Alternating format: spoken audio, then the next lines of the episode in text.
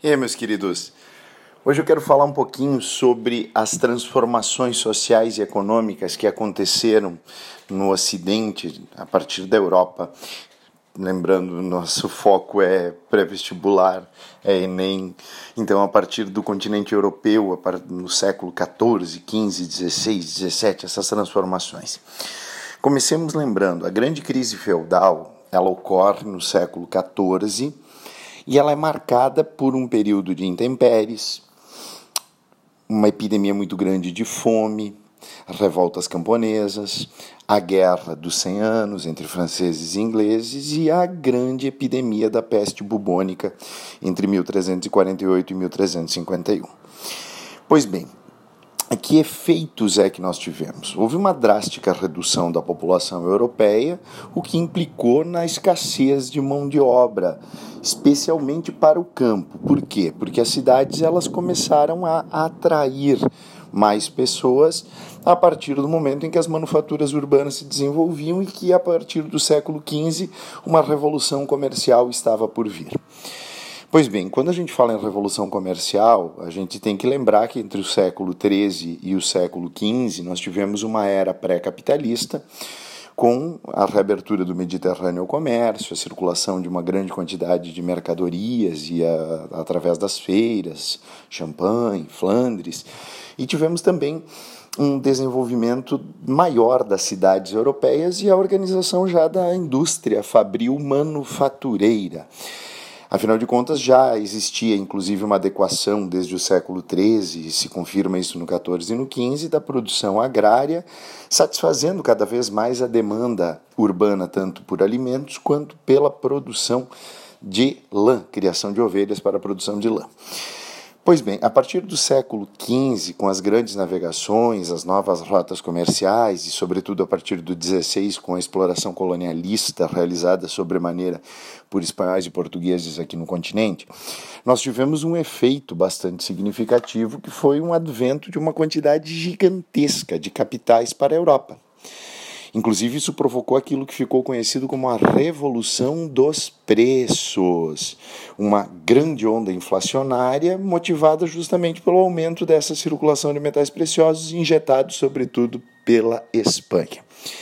Os países europeus anunciavam as políticas mercantilistas ligadas ao absolutismo, com forte intervenção do Estado na economia e com a concessão de privilégios para companhias de manufaturas e de comércio que realizariam assim a produção do país e a sua atuação econômica, visando exatamente fortalecer a economia daqueles países.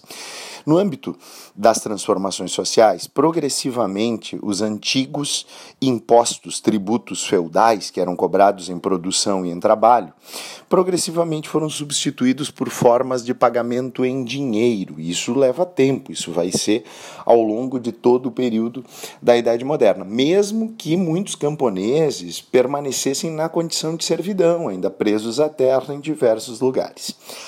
Mas Uh, uh, houve um processo de separação do produtor dos meios de produção. Isso é uma questão que a gente tem que analisar. Por quê? Porque no meio rural acontece o cercamento dos campos, a propriedade privada começa a afirmar, sobretudo a partir da Inglaterra. E aqueles camponeses que antes eram presos ao sul da terra, a aldeia em que viviam, a um feudo, eles acabam sendo expulsos e no lugar deles há uma intensificação da produção destinada a abastecer o mercado, destinada a abastecer as cidades e destinada a abastecer as manufaturas, sobretudo têxteis.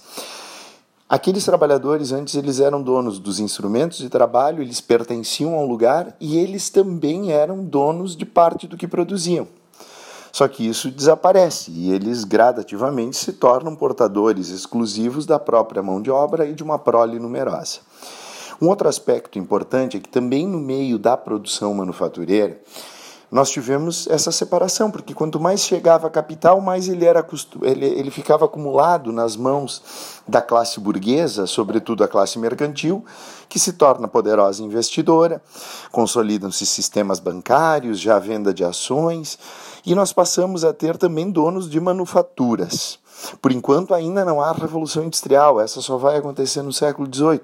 Mas mesmo assim, o artesão que antes ele trabalhava na oficina sendo qualificado como tal, artesão, que era também dono do instrumento de trabalho, era dono da matéria-prima, e que ele, de uma maneira eh, geral, ele vendia o produto do trabalho para o dono da oficina ou para as corporações. Ele agora vende o próprio trabalho.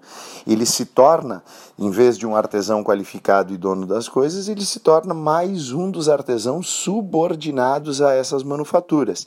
E os salários eram bastante baixos e não existia qualquer tipo de lei legislação e regulamentação.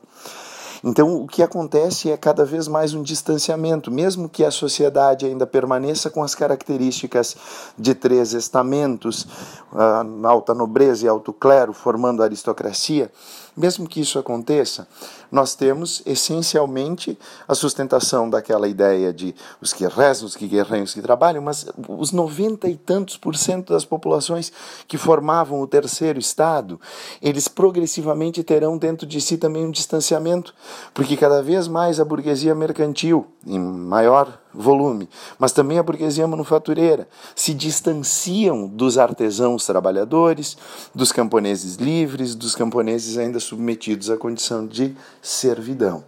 Então, com isso, a gente está vendo que ocorre uma série de transformações nas relações sociais e econômicas ao longo dos séculos XV, XVI e XVII, que marcam essencialmente esse período da transição do feudalismo para o capitalismo que eu queria resgatar com vocês. Então, só para vocês terem também um panoraminha acerca disso. Um beijo a todos.